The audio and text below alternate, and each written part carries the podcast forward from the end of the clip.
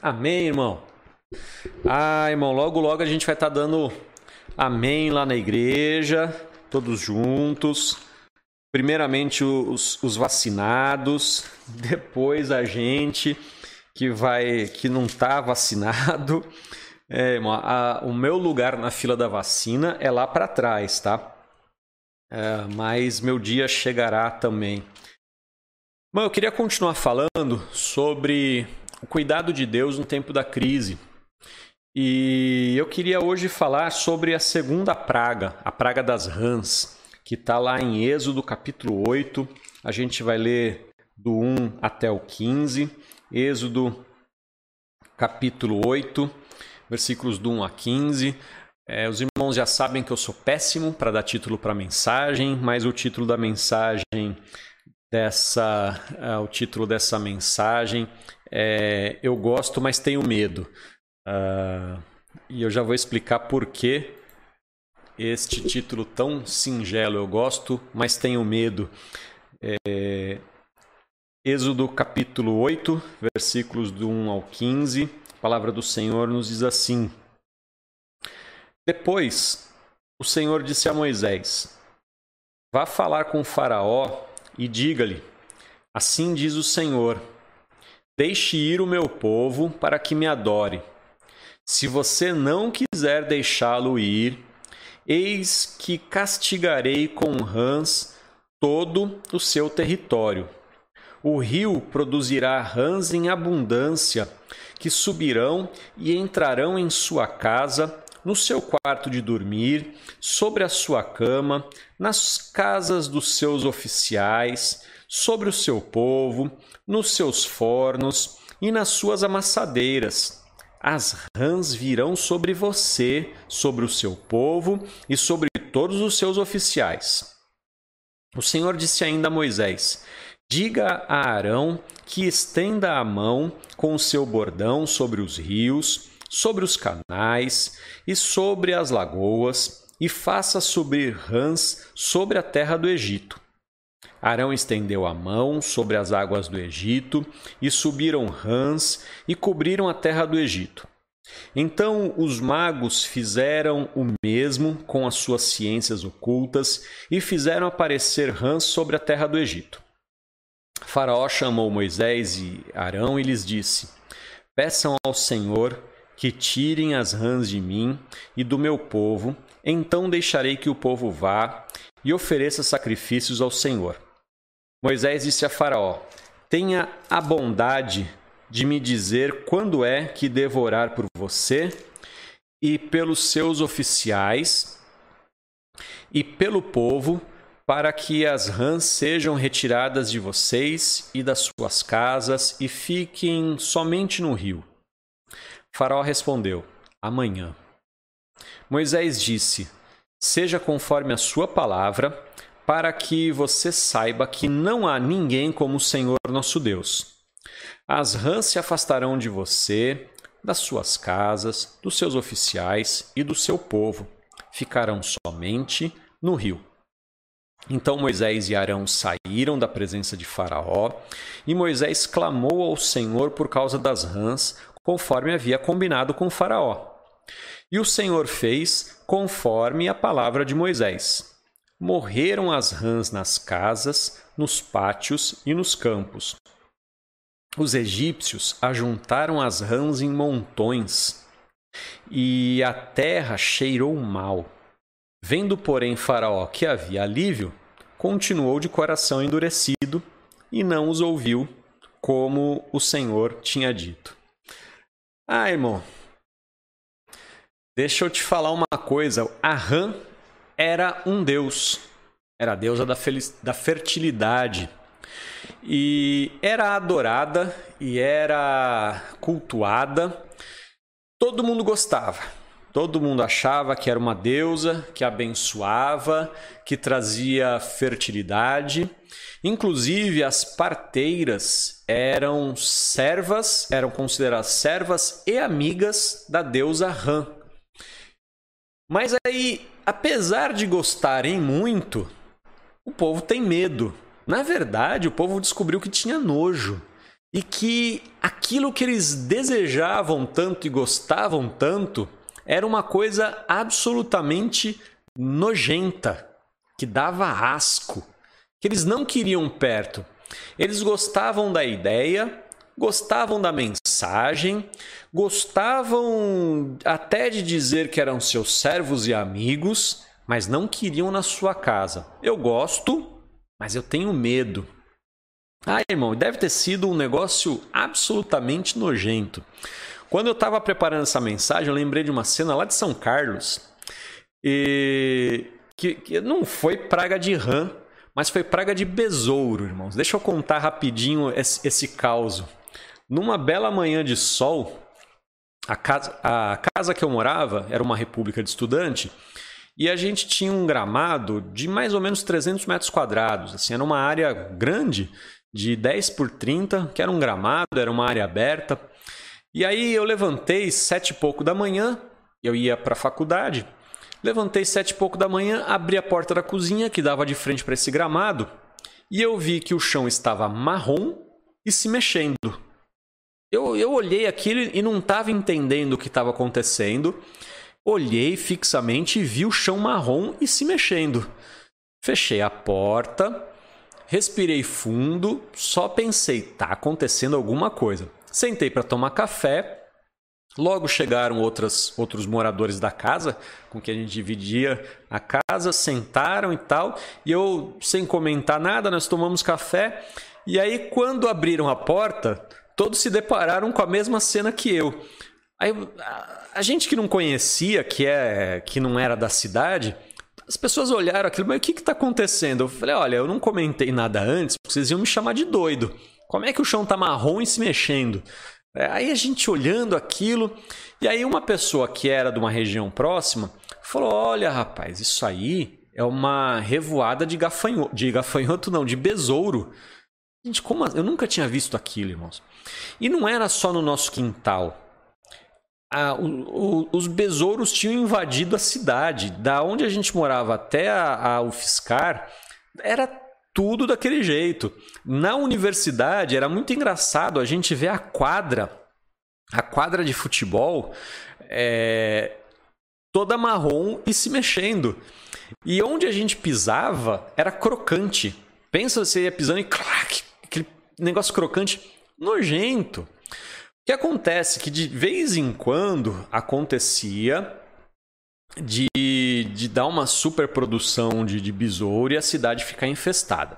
Mas do jeito que eles vieram, também foram embora, não sei para onde.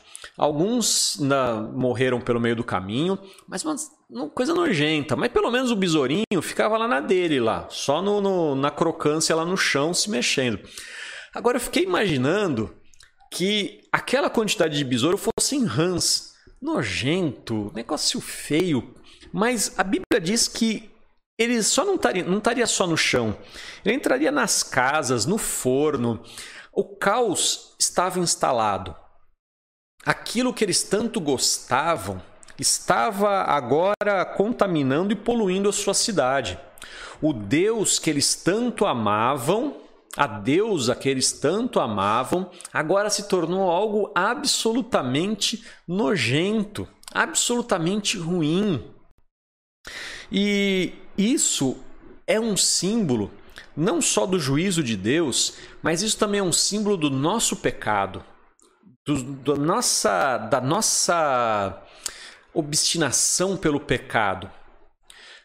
Não raras as vezes, as pessoas desejam tanto alguma coisa ruim e elas querem, e elas querem mais.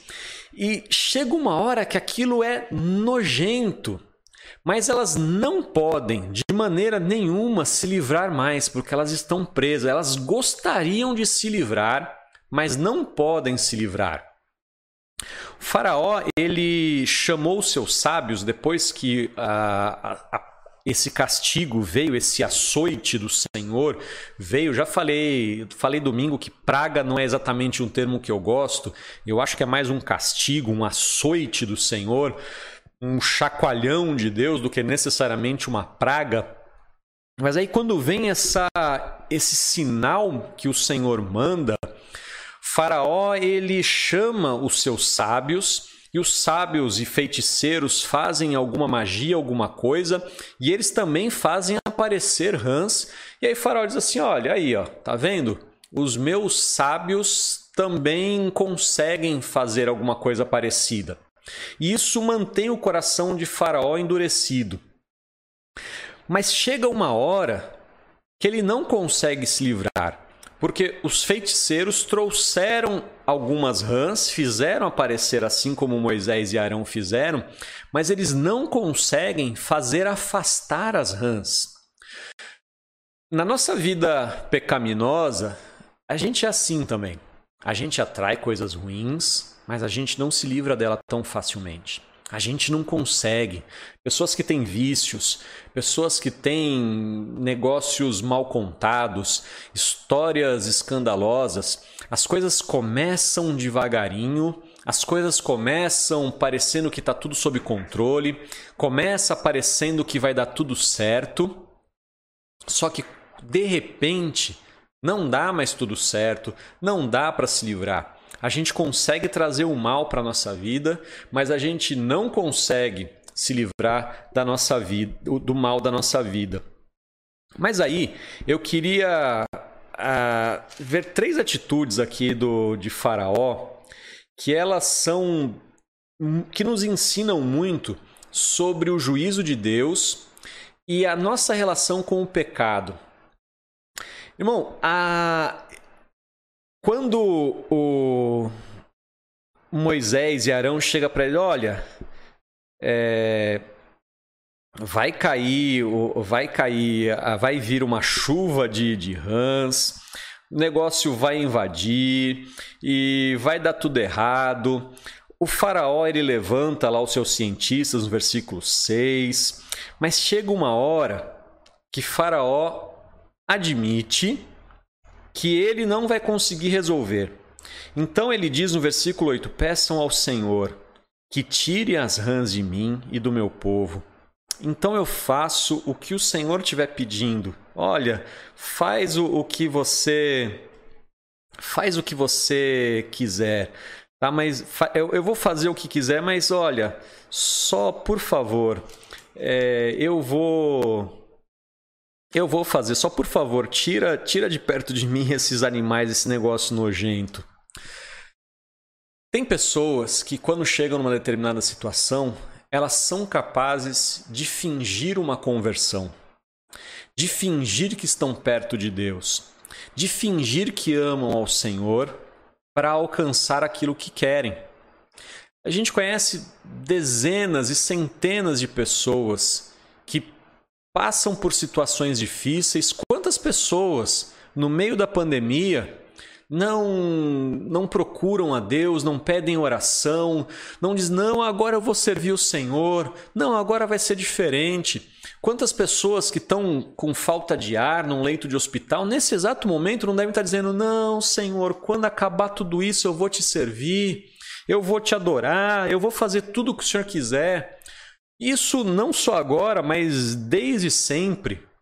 Quantas pessoas, num momento de dor e angústia, não fizeram compromissos e votos, crentes ou não? Ah, Senhor, eu vou te servir melhor, eu vou fazer. E esse é o mesmo espírito do Faraó. Ele, não sabendo como resolver os problemas, não sabendo como ele resolveria os problemas, porque quando ele chamou os magos, os seus feiticeiros com as suas ciências, eles trouxeram mais rã. Olha, a gente tem poder sobre esse negócio também. Ai, que bom. Agora manda embora. Ah, não consigo, eu só consigo trazer mais. E agora como é que a gente faz? Ah, agora vai lá no, no faraó, ué. vai lá no Moisés. Ah, pede para ele oração. É, é, oração nunca é ruim, oração é sempre bom. E ele vai e pede oração.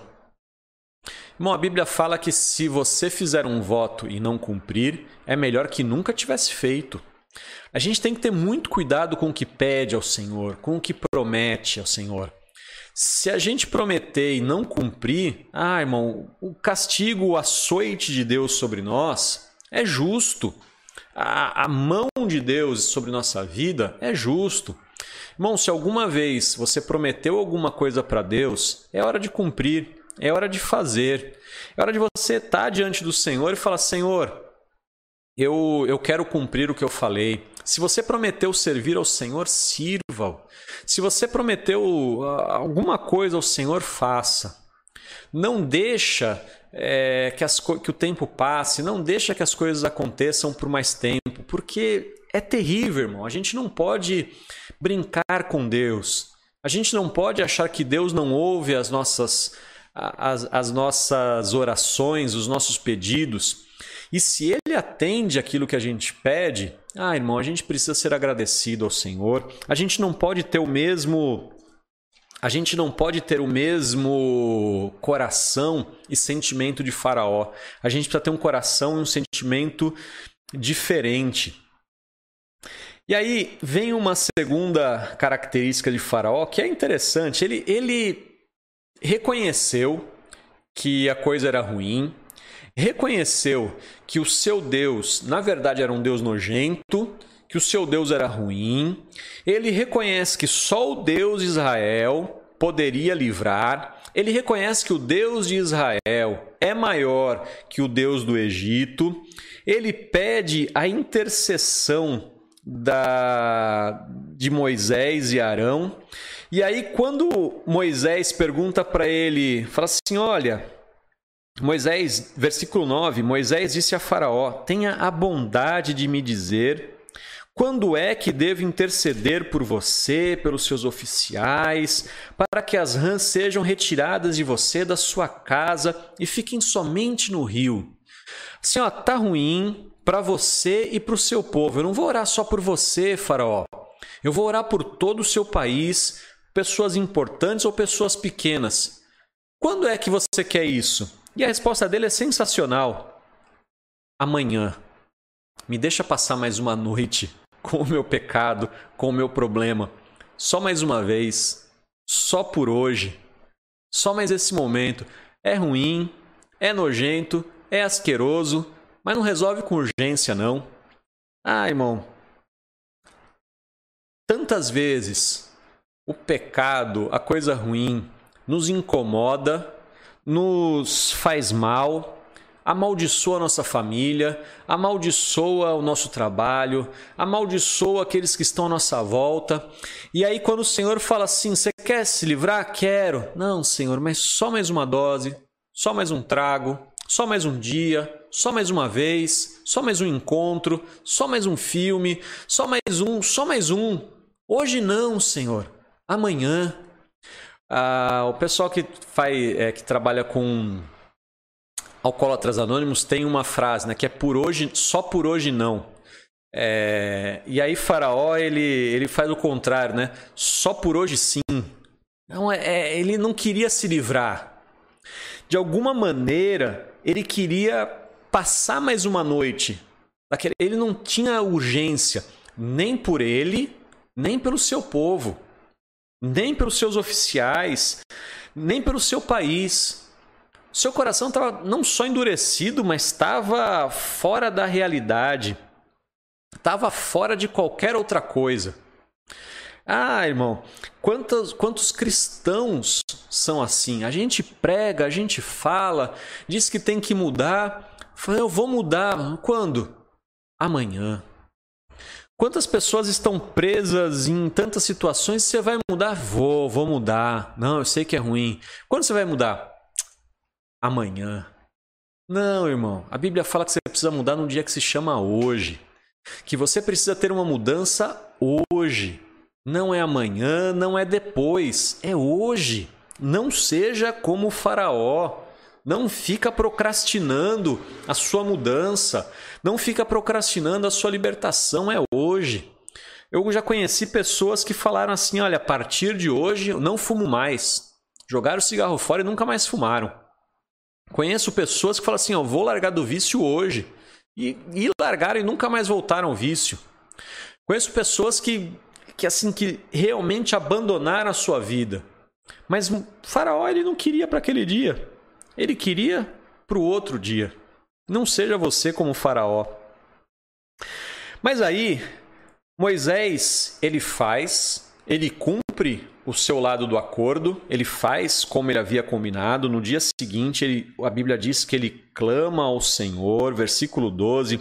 Então Moisés e Arão saíram da presença de Faraó, e Moisés clamou ao Senhor por causa das rãs, conforme havia combinado com Faraó. Então Moisés fez o combinado. Versículo 13: E o Senhor fez conforme a palavra de Moisés. E morreram as rãs, tranquilo, sossegado. O caráter do pregador precisa ser inquestionável. O caráter do cristão precisa ser inquestionável, porque o caráter de Deus, ele é inquestionável. Agora, a atitude de Faraó é interessante, porque ele fala assim, olha, versículo 15: "Vendo, porém, Faraó que havia alívio, continuou de coração endurecido e não os ouviu, como o Senhor já havia dito. O caráter de Faraó também não mudou, não mudou para bem. Assim como o caráter de Deus e o caráter de Moisés não mudou para mal, o caráter de Faraó não mudou para bem. O cristão não pode viver ao sabor dos ventos. Não é porque a coisa está boa que agora está tudo bem. Eu vivo do jeito que eu quiser. E porque a coisa está ruim, eu começo a viver do jeito ruim conforme as pessoas ruins. Esteja bom ou esteja ruim, o seu referencial é Deus, porque Deus não muda. Em Deus não há sombra de variação. E você não pode ficar mudando conforme mudam as coisas. Então agora nós estamos passando um momento difícil. Ah, estamos num momento difícil. Agora eu vou deixar Deus de lado.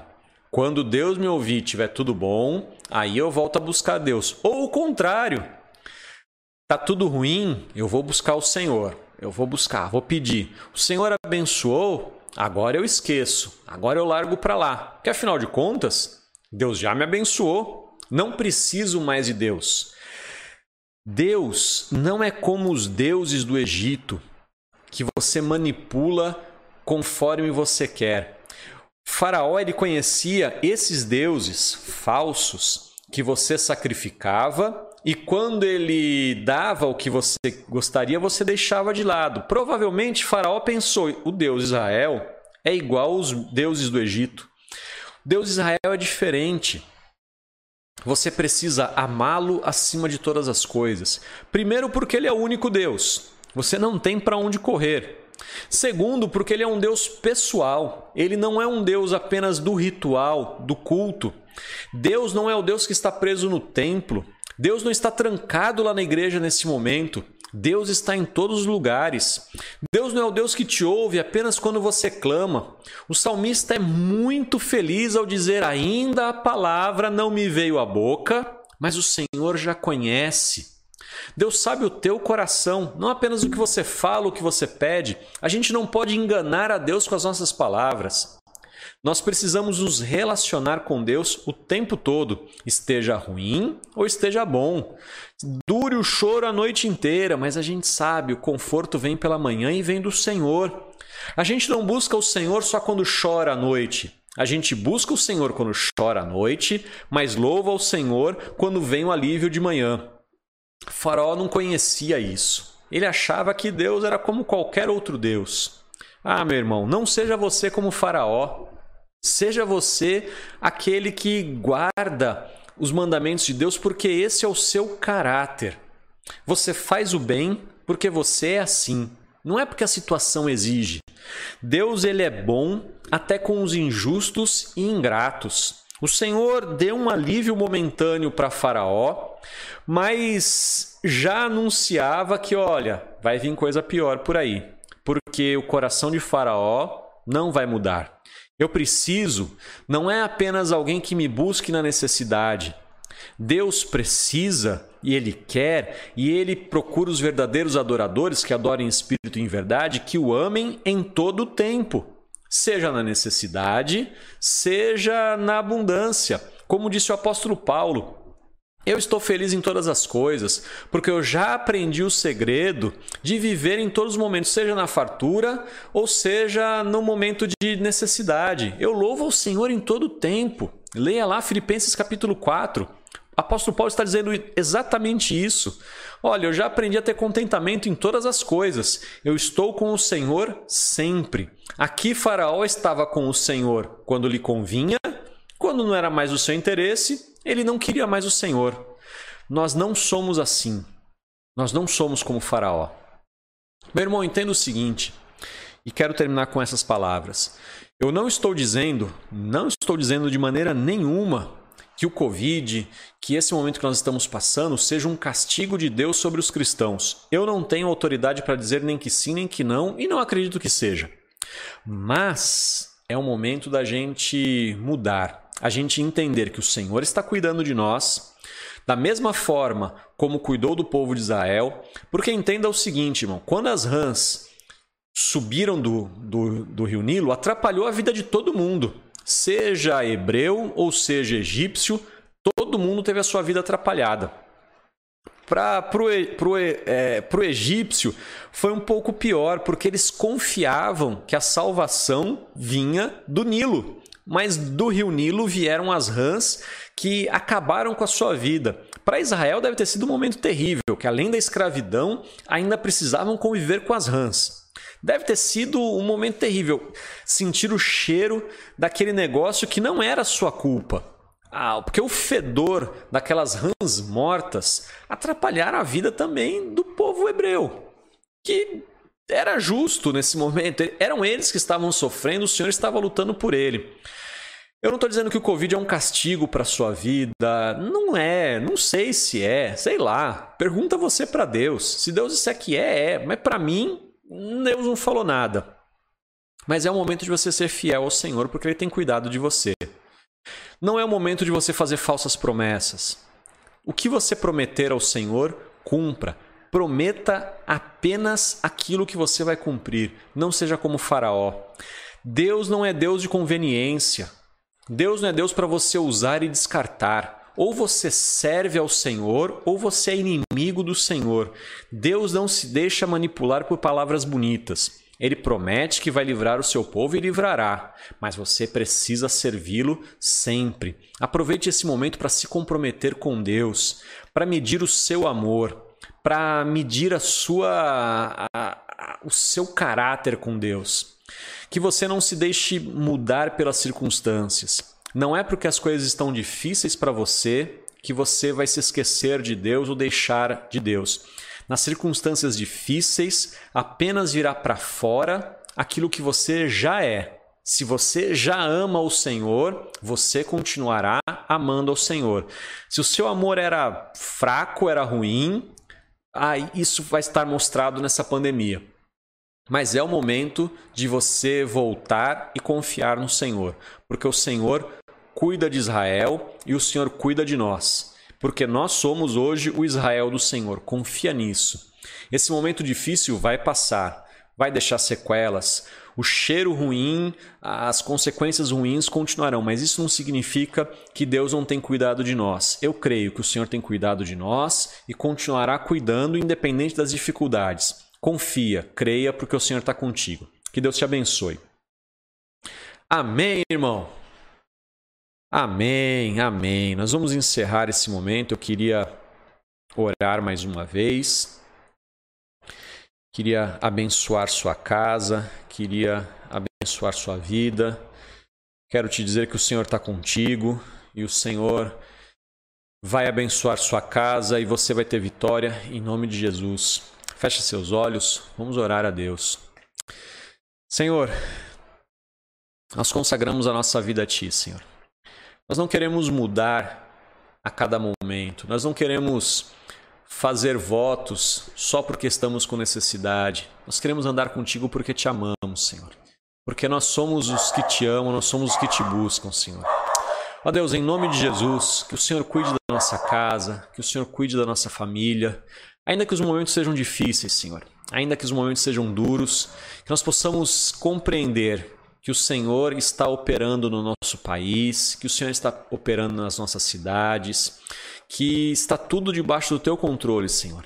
Que no final de todas essas coisas, o Senhor nos abençoará. Não é mais uma praga que o Senhor está mandando, não é mais um juízo, não é mais um açoite do Senhor, mas é certo que o Senhor está mostrando que o dia do grande juízo está perto, que o dia do juízo final está perto, que nós devemos nos preparar, que nós devemos estar preparados, Senhor.